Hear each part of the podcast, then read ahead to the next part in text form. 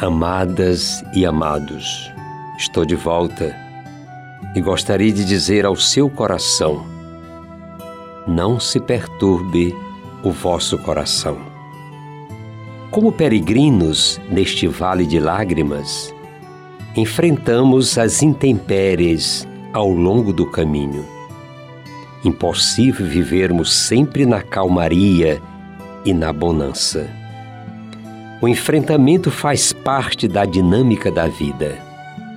E nada mais consolador do que ter presente no coração estas palavras de Jesus. Quando tudo parece sem cor, não se perturbe o vosso coração. Para ouvirmos sempre esta palavra, precisamos ter os olhos fixos em Jesus, pois Ele é o caminho, a verdade e a vida.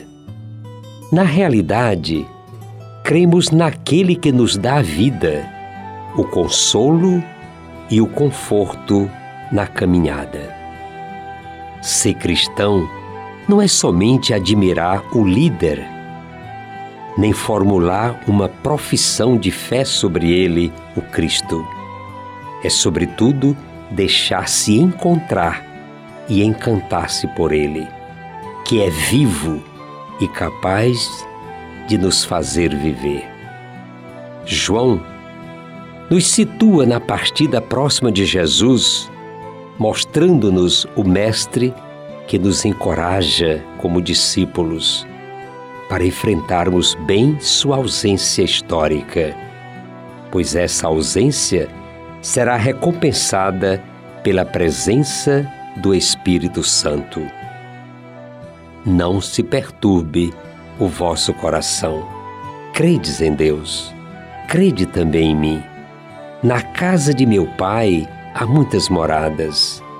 Não fosse assim, eu vos teria dito: Vou preparar um lugar para vós.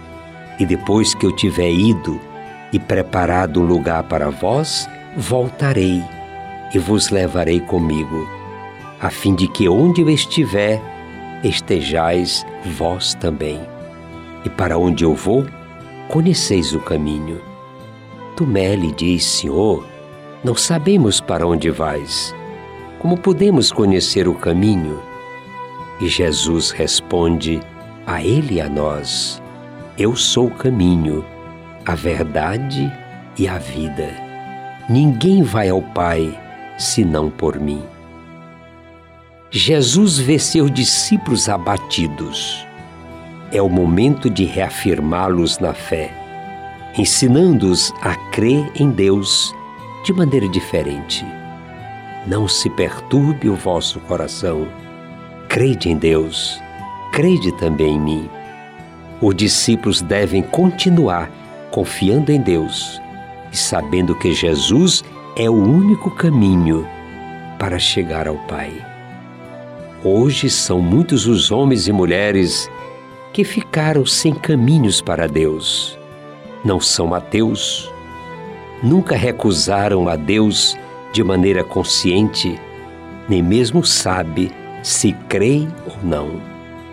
Talvez tenham abandonado a igreja porque não encontraram nela um caminho atraente para buscar com alegria o mistério último da vida, que nós cristãos chamamos Deus.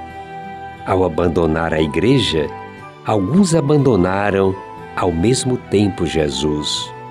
Ser cristão é, antes de tudo, crer em Cristo ter a sorte de ter se encontrado com Ele.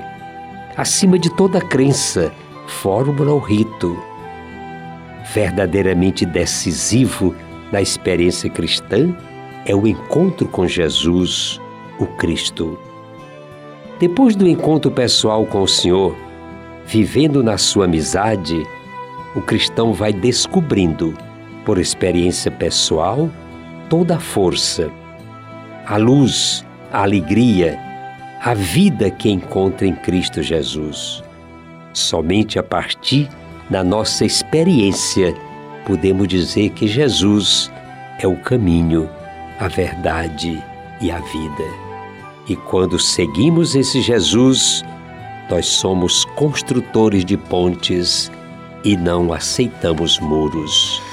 Que o Jesus, Deus da vida, nos abençoe e nos acompanhe a todos.